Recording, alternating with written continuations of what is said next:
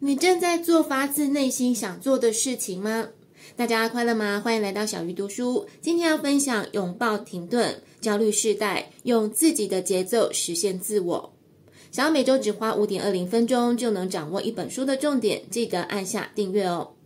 社群媒体的普及，虽然我们很容易接收到各种的资讯，但是也大幅的强化无意识的从众心态。常常不小心就把大众的看法跟信念作为自己的看法跟信念，许多欲望的产生也随之而来。但是你有想过，这其实是出于一种模仿，未必是来自自己内在真正的需求吗？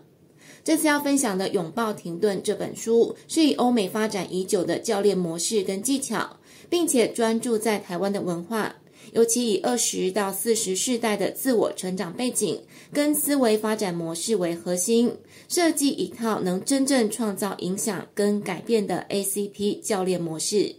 接下来，小鱼就跟大家分享书中的几个重点。第一个重点是，所谓的应该其实是无意识生成的。每个人从出生开始，身上的基因就已经无意识地影响我们食物的偏好或者是性倾向。往后建立的思想或是日常的行为，更是因为受到家庭跟社会的影响，在不断重复之下，成为了无意识的反应。书中举了一个大家很常见的例子，比方你去超市的时候，通常会下意识的选择家中常用的牌子，不一定是根据自己当时的需求而重新挑选。如果又经过多次的重复，恐怕这样的行为已经自动化了。如果扩大来说，这样的应该就会变成应该要有伴侣才会快乐，应该要买房才有安定感，应该要有好的事业才算成功。但是仔细想一想，不就是因为这些无意识的框架，导致有许多人容易焦虑或是生气？如果这时候逼自己要赶快达成这些不完全认同的目标，很容易就会卡住。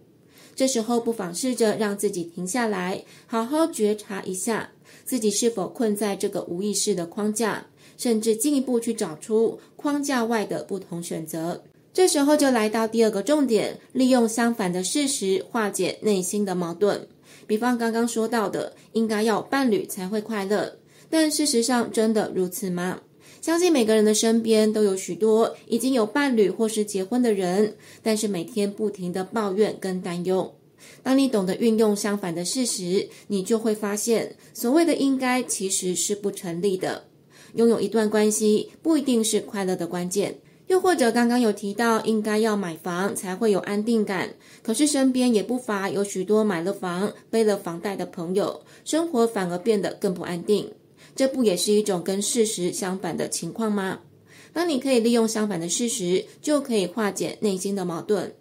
不过，所谓的无意识未必全都是坏事，它是基于人类生存的必要。比方遇到危险要拔腿就跑，拿到食物直接往嘴里送。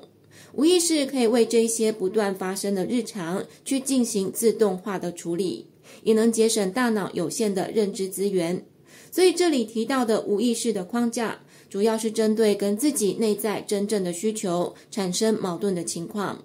无论是所谓的应该，或者是无意识，不一定让我们变得更好，反而会成为一种制约，甚至得到错失恐惧症，也就是担心错过别人都有的经历，而产生持续性的焦虑，都可能让我们的生活变得更困难、更痛苦。接着来看第三个重点，在有限的自由填补属于自己的元素。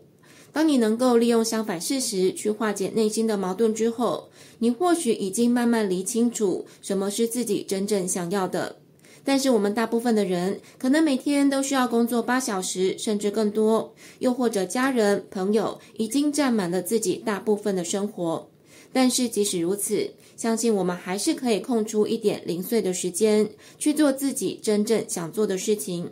比方小鱼的工作需要大量的输出，以前常常有空虚的感觉，但是自从养成一周读一本好书的习惯之后，觉得有帮心灵好好补充能量的感觉。虽然身边有很多人常常觉得很压抑，工作这么忙，下班之后还要聚餐或是上课，怎么挤出时间来看书？